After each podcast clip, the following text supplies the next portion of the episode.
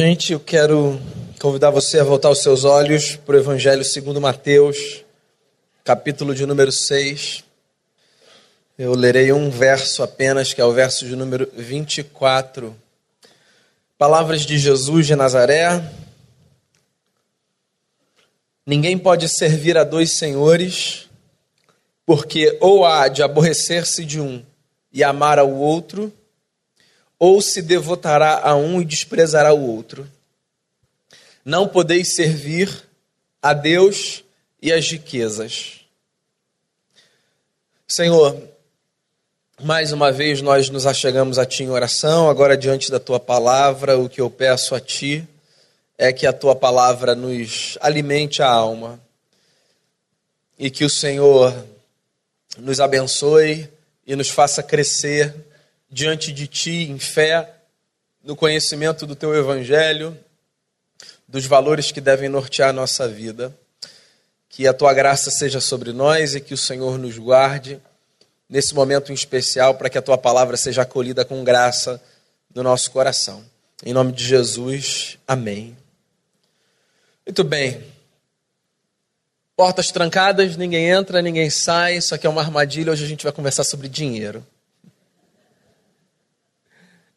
Eu acho que poucos temas são tão sensíveis quanto o tema dinheiro, né? E não é só no contexto de igreja, não. No contexto de igreja também. Bastante desgastado. Mas eu acho que esse é um dos temas mais sensíveis na vida. Qualquer que seja a fé ou não fé de alguém, qualquer que seja o cenário, se você parar para pensar, boa parte das brigas que acontecem, dos desentendimentos que há, das traições, de crimes.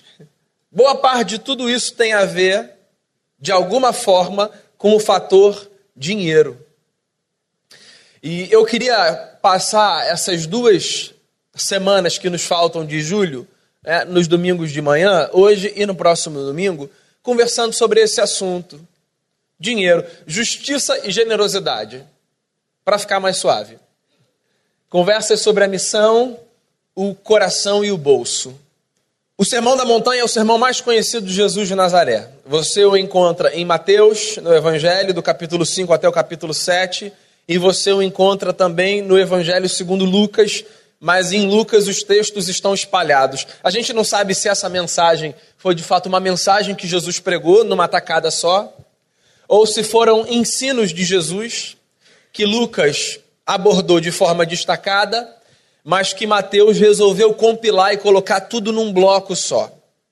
Isso é um assunto de menor importância.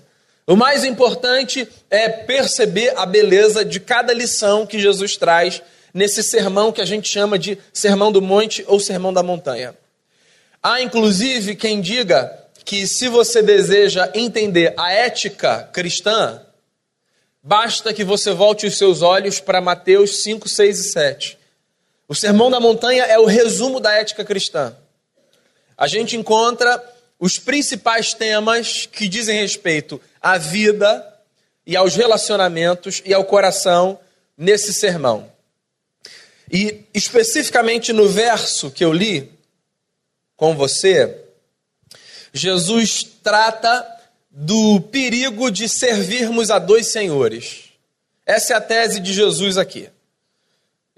Segundo Mateus, Jesus está num monte, os seus discípulos estão com ele e uma multidão o acompanha, desejosa de ouvir o que ele tem a dizer como um mestre que era. E nesse momento em especial, a tese de Jesus é: é impossível nós servirmos a dois deuses. E a explicação de Jesus é muito simples, objetiva, óbvia. Ele diz o seguinte: essa impossibilidade se dá pelo seguinte fator: ou nós agradaremos um e entristeceremos o outro, ou agradaremos o outro e entristeceremos um. Nós não conseguimos agradar duas divindades distintas entre si, no mesmo momento, da mesma forma. Daí, para exemplificar a sua tese, para ilustrar Jesus diz assim, por exemplo, ninguém pode servir a Deus e as riquezas. Então é aí que Jesus toca no tema dinheiro. O que eu acho muito curioso, porque Jesus toca no tema dinheiro justamente para exemplificar o perigo de servirmos a dois deuses. Você sabe que no aramaico havia algumas palavras, que era o idioma que Jesus falava, que eram usadas para designar dinheiro. Uma dessas palavras era a expressão mamon. E mamon era uma expressão muito curiosa, porque mamon era dinheiro na sua forma personificada. Tá aí uma coisa interessante sobre a cultura dos judeus. Os judeus acreditavam que o dinheiro, que necessariamente não é algo ruim, se transformava em algo ruim quando personificado. Eles acreditavam que o dinheiro poderia ser transformado numa entidade. Talvez fique mais fácil de entender assim. Não numa entidade na perspectiva mística, numa entidade na perspectiva de algo a que nós damos o controle da nossa vida. Para a gente entender o problema de Jesus com o dinheiro aqui nesse discurso, a gente precisa entender um problema anterior que fazia parte da cultura judaica e que se encontra, assim, de forma muito ampla, sendo tratado nas páginas do Antigo Testamento. Os judeus tinham um problema seríssimo com o que eles chamavam de idolatria. Se você voltar os seus olhos lá para o começo da história dos judeus, para a primeira experiência que aquele povo teve com uma lei para nortear a vida daquela sociedade, você encontrará um mandamento, dentre outros, que dizia assim: Não terás outros deuses diante de mim. Diferente dos povos daquele tempo, o povo hebreu havia sido chamado por uma relação de exclusividade com o Deus que apareceu a Abraão. Você lembra dessa história? O Abraão era um homem que vivia na Mesopotâmia, um adorador do Deus Sol. De repente, na sua velhice, ele recebe uma convocação de um Deus que ele não conhecia. Sai da tua terra, sai da tua parentela, sai da casa do teu pai, vai para a terra que eu vou te mostrar. O Abraão se torna o pai de uma nação que é adoradora de um Deus. Um Deus cujo nome era impronunciável. Que os hebreus chamavam de Javé, o Deus da aliança. Toda a história do Antigo Testamento, por exemplo, se desenha da seguinte forma: profetas e líderes chamando o povo à consciência de que eles estavam numa relação problemática com Jeová ou Javé, porque eles estavam incorrendo no erro da idolatria. Os profetas, por exemplo, no Antigo Testamento estavam o tempo todo chamando o povo para a ordem, porque ao longo da caminhada eles haviam se perdido no coração. Porque sendo o povo de um Deus só, eles estavam dobrando o joelho e o coração diante de outros deuses. Não tereis outros deuses diante de mim. Esse é o mandamento. Você sabe qual é a forma mais simples da gente interpretar esse mandamento? Acreditando que o que Deus estava falando para os judeus era nada de adorarem a Baal, que era outra divindade, nada de adorarem a Dagon, que era outra divindade, nada de se envolverem com os deuses dos outros povos. Você sabe qual é a forma moderna de ler esse mandamento? Se você for cristão, nada de ser também budista, ou espírita, ou islâmico, ou o que quer que seja. Não tereis outros deuses diante de mim. Tá certo. Mas tem uma leitura um pouquinho mais profunda que talvez nós não façamos no nosso dia a dia. Você sabe por quê? Porque Deus, ou deuses, não são necessariamente apenas figuras religiosas facilmente identificadas quando pessoas dizem: Eu sou dessa religião, eu adoro a essa divindade.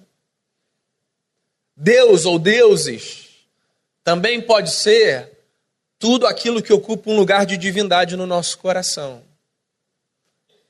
Ou seja, quando o profeta Moisés escreve e diz assim: Não tenho outros deuses diante de Jeová, o recado dele não é apenas cuidem para que vocês não acendam vela, falando aqui numa linguagem sincrética popular brasileira, para outras divindades.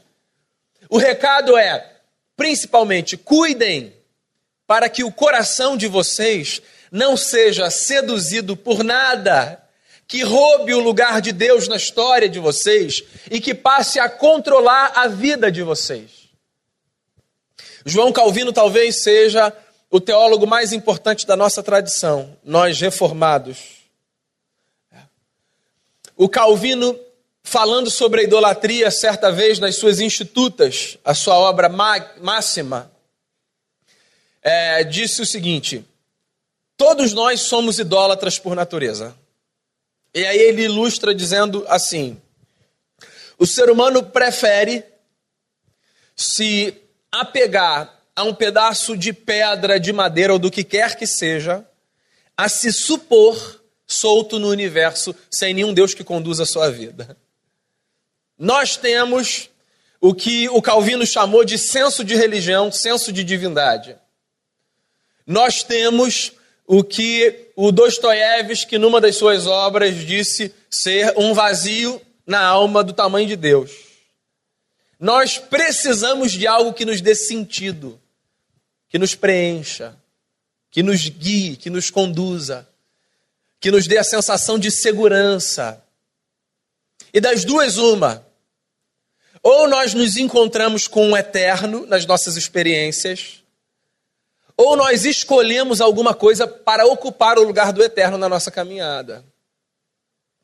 Então, não tenha outro Deus diante de mim, não é apenas não passeio por outras religiões. Não tenha outro Deus diante de mim. É o profeta dizendo assim: Você já pensou que é fundamental você sondar o seu coração repetidamente? Para que você chegue à conclusão se você está sim ou não, conferindo a algo ou alguém o status de divindade na sua história? Então, o ponto de Jesus dentro desse cenário é exatamente esse. O ponto de Jesus é o de mostrar que, às vezes, nós que nos dizemos adoradores do seu Pai, transformamos elementos na nossa vida em divindade, e o dinheiro é um deles. Você sabe que tem um livro que eu acho que vale a pena você ler, de um pastor norte-americano, um teólogo do nosso tempo, um homem que eu costumo citar aqui, chamado Tim Keller. Há um livro genial do Keller, cujo título é Deuses Falsos. Nesse livro, o Keller diz que os idólatras fazem três coisas com os seus ídolos. Os idólatras amam os seus ídolos, os idólatras confiam nos seus ídolos e os idólatras obedecem aos seus ídolos. Ou seja, os nossos ídolos conseguem ganhar o nosso afeto, conseguem ganhar a nossa confiança e conseguem ganhar a nossa lealdade servil. Então, quando nós elegemos algo como um ídolo na nossa caminhada, a primeira coisa que a gente faz é render a esse algo, esse alguém, uma dimensão desmedida de afeto ou de amor. Amor, inclusive, é uma coisa muito curiosa. O João, apóstolo amigo de Jesus, disse que o amor é a maior de todas as virtudes, eu não tenho a menor dúvida disso. Mas você sabe que às vezes a gente chama de amor coisas que de amor não tem nada, né? Por exemplo, a gente que tira a vida do outro e diz assim, é porque eu amo muito. Isso não é amor. Tem gente que destrói a história do outro e diz assim, é porque eu amo muito. Mas isso não é amor. Tem gente que deseja ter sobre o outro uma relação de controle de posse. E diz assim: Eu amo muito. Só que isso não é amor. O amor num cenário de idolatria, que pode acontecer no âmbito de um relacionamento, que pode acontecer com dinheiro, que pode acontecer com trabalho, que pode acontecer com o que quer que for. O amor no âmbito da idolatria é sempre patológico. O amor no âmbito da idolatria sempre provoca mais ferida do que cura. O amor saudável também provoca ferida? Provoca. Porque por mais perfeito que seja o amor, ele se estabelece na história de gente como a gente. Então a gente sempre vai ferir ao amar. Não tem jeito. Tá aí uma frase genial de C.S. Lewis no livro Os Quatro Amores. Ele diz assim: "O único lugar onde nós podemos manter o nosso coração privado das feridas e do sofrimento do amor, além do céu, é no inferno. Ou seja, ou eu espero chegar lá para eu amar sem me ferir, ou eu me transfiro para o inferno onde não há amor, porque nessa vida o amor necessariamente vai ferir. Agora, isso não significa dizer que a ferida deva dar o tom das nossas relações de amor, porque quando a ferida dá o tom das nossas relações de amor, é possível que o que a gente chame de relações de amor não seja relação de amor. É possível, inclusive, que seja uma relação de idolatria. Então, o idólatra dá ao seu ídolo todo o seu amor. O idólatra dá também ao seu ídolo a sua confiança. Você sabe por quê? Porque um ídolo sempre traz ao coração do idólatra a sensação de segurança. E do que, que a gente mais quer se não segurança? Vai, você mora na mesma cidade que eu. Eu imagino que você saia de casa com as mesmas preocupações que eu. E que quando as pessoas que saem de casa são pessoas que você ama, você também tenha no coração a mesma preocupação que eu. O que, que a gente não dá por segurança? Lembra do poeta? As grades do condomínio são para trás é proteção? Mas também trazem a dúvida se não é você que está nessa prisão. A gente bota dinheiro atrás de dinheiro atrás de dinheiro para a gente ter a sensação de segurança. A gente checa, olha, vai aqui, vai para lá, tranca a porta. Tudo isso para a gente ter a sensação de segurança. Porque segurança é fundamental para a estabilidade da nossa alma. E diante de um ídolo, a gente acende 30 velas quando a gente descobre que, mesmo que ilusoriamente, esse ídolo nos dá a segurança que nós desejamos. Acontece. Acontece em relação, acontece em trabalho, acontece com dinheiro. Amor, confiança e segurança e obediência. Que eu diria ser a consequência inevitável de tudo isso, porque olha só, se eu devotei o meu coração a algo, se eu descobrir que esse algo me traz segurança e que consequentemente nele eu posso confiar, qual é a consequência inevitável? Eu vou obedecer tudo que esse ídolo me disser. Eu vou desenvolver uma caminhada de lealdade servil. Você pode estar no seu lugar pensando no seguinte: ok, mas qual é o problema de eu devotar a alguém uma relação de amor, de confiança e de obediência? Isso por si só não é um problema. Inclusive, o convite de Deus para a gente é que a gente faça exatamente isso, né? Que a gente o ame sobre todas as coisas, que a gente confie no cuidado dele sobre a nossa história e que a gente obedeça. Será que a nossa relação com Deus é uma relação idólatra? Eu não sei, é você que vai me dizer. Você sabe que eu tenho a sensação de que há muita gente que tem a Jesus não como seu Senhor, mas como seu ídolo? Tem gente que confessa a Cristo e diz assim: incrível, maravilhoso, sublime, mas que nunca conseguiu tocar, existencialmente falando, na realidade do Cristo. Porque Deus também pode ser um ídolo para muita gente.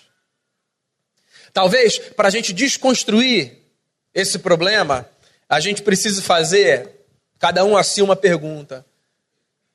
E a pergunta é a seguinte: o que é um ídolo?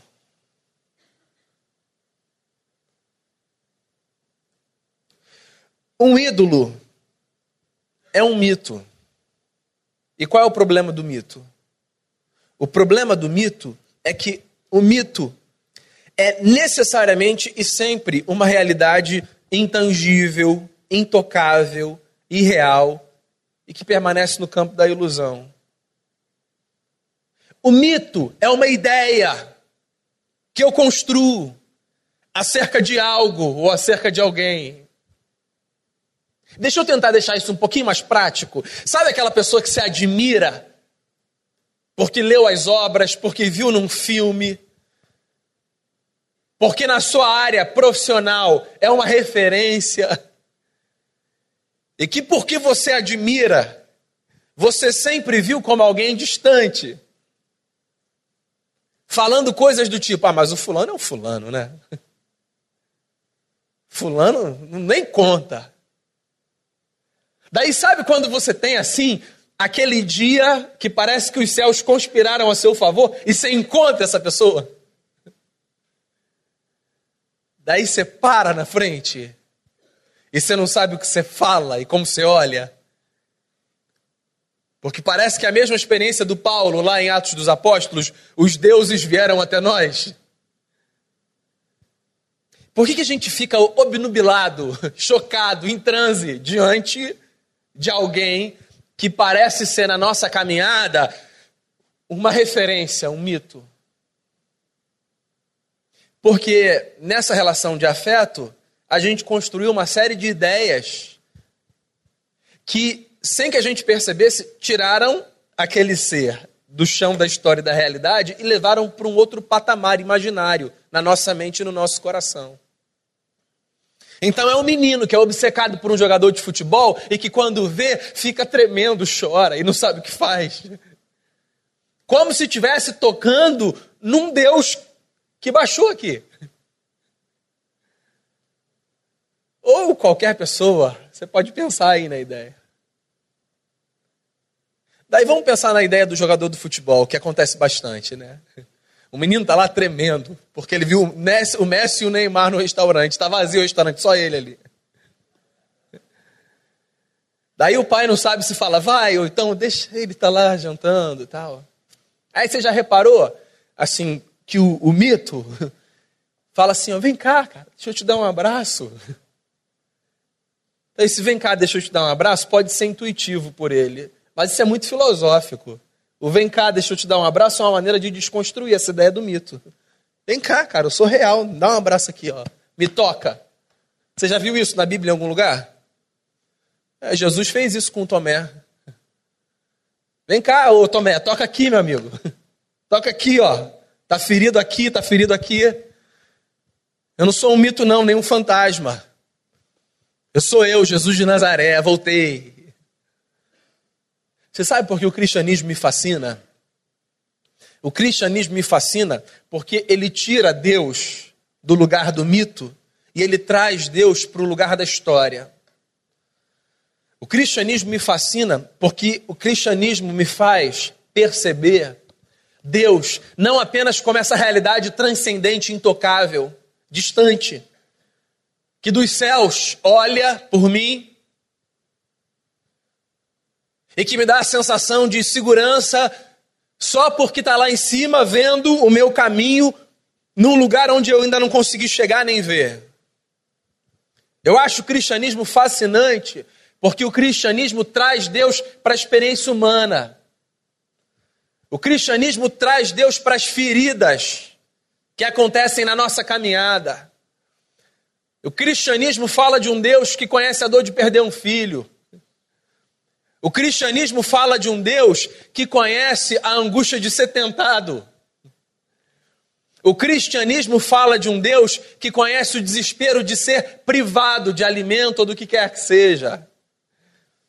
O cristianismo fala de um Deus que sofre angústias e dilemas na família.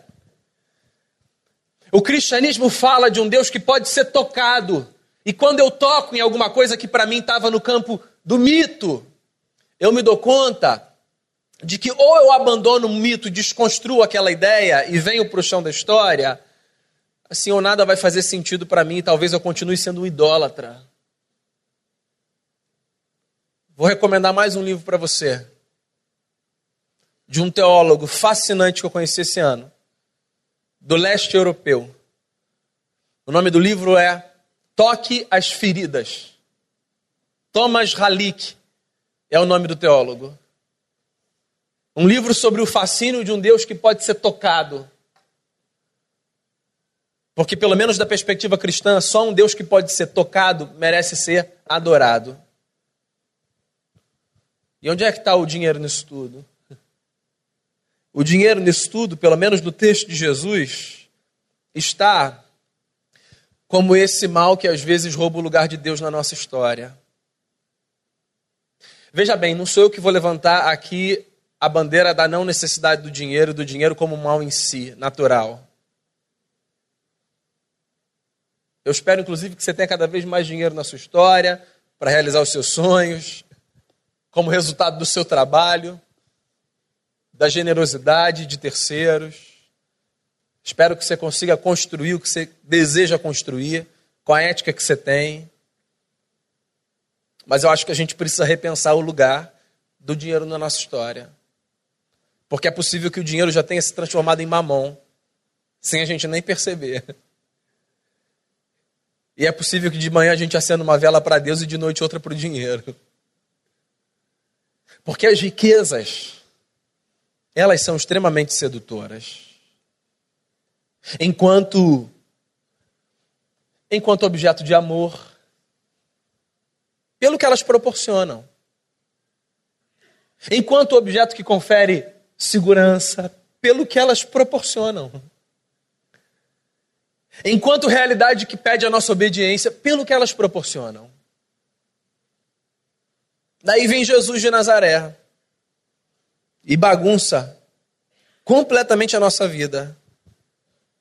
E diz assim: toma cuidado, porque é possível que você esteja clamando a Deus, mas prostrando o seu coração diante de mamão. Quando você trabalha? Responde essa pergunta aí para você no seu lugar. Quando você estuda? Quando você se dedica ao que você se dedica? Para construir a sua vida. Para proporcionar aos seus o que você pode proporcionar e deseja proporcionar. Por que, que você faz? É porque você vê nisso a razão última da sua segurança. É porque você vê nisso o propósito máximo da sua devoção. É porque você vê nisso a entidade a qual você deve obediência? Ou é porque você reconhece que o trabalho é uma dádiva divina? E que o salário é a recompensa justa daquele que reconhece o trabalho como uma dádiva divina? Jesus de Nazaré, na mesma mensagem, em outro lugar, disse assim: Onde está o seu tesouro, aí está também o seu coração. É a pergunta que eu queria que você respondesse assim nesse lugar. É a pergunta que eu faço a mim no meu lugar. Onde é que está o nosso coração? Eu vou repetir. Eu espero que você tenha cada vez mais e que você possa proporcionar os seus cada vez mais. Mas eu espero que você tenha consciência que o rei Davi teve no texto que a gente leu no começo dessa celebração. Tudo vem de ti, Senhor. Tudo vem de ti. E nas mãos do Senhor nós entregamos. Quem eu sou, o que eu tenho, E o que eu partilho não deve ser, na perspectiva cristã, resultado de uma relação idólatra com o que quer que seja. Pelo contrário, tudo isso deve ser resultado de uma experiência legítima e graciosa com o Deus que a mim e aos meus sustenta com a sua graça, com a sua misericórdia e com o seu amor. A minha oração nessa manhã é para que o nosso coração seja sondado, investigado, todos os dias. E para que nós não cometamos o erro de servirmos a dois senhores. A gente sempre vai aborrecer um. Que Deus seja o Senhor da nossa história. E que tudo mais seja meio através do qual a nossa história é construída. Que as nossas relações sejam saudáveis. E que na minha vida e na sua vida o dinheiro nunca vire mamon. Porque os castelos que ele nos traz, você sabe disso, são de areia. E a segurança que ele nos traz, na verdade, é uma grande ilusão. A nossa história está nas mãos do Senhor, Criador dos céus e da terra. Que nele você coloque a sua segurança, a sua confiança, que a ele você dê a sua obediência. E que sobre todas as coisas que há no céu e na terra, a ele você ame com toda a sua força, com todo o seu coração e com todo o seu entendimento. Feche seus olhos, vamos orar. Foi Dietrich Bonhoeffer, um pastor e teólogo alemão, que enfrentou o regime nazista, morrendo dois dias antes do campo de concentração onde ele estava ser invadido. Foi ele quem disse: O nosso coração apenas tem lugar para uma devoção total, e nós podemos apenas nos agarrar a um Senhor. Que Deus seja o Senhor da sua história. Ouça essa canção, depois nós oraremos. Seja o Senhor a nossa segurança, seja o Senhor aquele em quem a gente põe a nossa confiança, seja o Senhor aquele a quem a gente devota a nossa vida, o nosso amor. Livre-nos, Senhor, da tragédia de termos ídolos na nossa história que ocupam o lugar do Senhor. Leve-nos a beleza, leve-nos a enxergarmos a beleza do Evangelho que traz Deus para o chão da história, que permite que Deus seja tocado a nossa confiança esteja em Jesus. Que o Senhor nos dê a graça, sobretudo em dias tão difíceis, como atravessamos no nosso país, na nossa cidade, sobretudo. Que o Senhor nos dê a graça de termos recursos para a nossa caminhada. Que o Senhor nos dê a graça de termos um trabalho, de podermos colocar pão na mesa, que o Senhor nos dê a graça de podermos proporcionar aos nossos o que é necessário, o que for possível, para que a vida seja bela. Que o Senhor nos dê a graça de nos sentirmos seguros e de termos no nosso entorno aquilo que nos proporciona segurança, mas que em última instância, Senhor, a nossa provisão venha de Ti, que a gente tenha consciência disso. E que a nossa segurança venha de Ti. Quero orar pela nossa cidade, rogar em nome de Jesus, tenha misericórdia de nós, das nossas autoridades, tenha misericórdia das famílias, Deus, da nossa cidade, das famílias que sofrem dia após dia pelas tragédias provocadas pela falta de segurança, dos pais e das mães que não podem dar aos seus filhos pão que alimenta. Deus, que a tua igreja, não apenas essa igreja, mas que a tua igreja nessa cidade seja promotora da tua justiça. Que a nossa generosidade seja para a nossa cidade um recado da generosidade dos céus.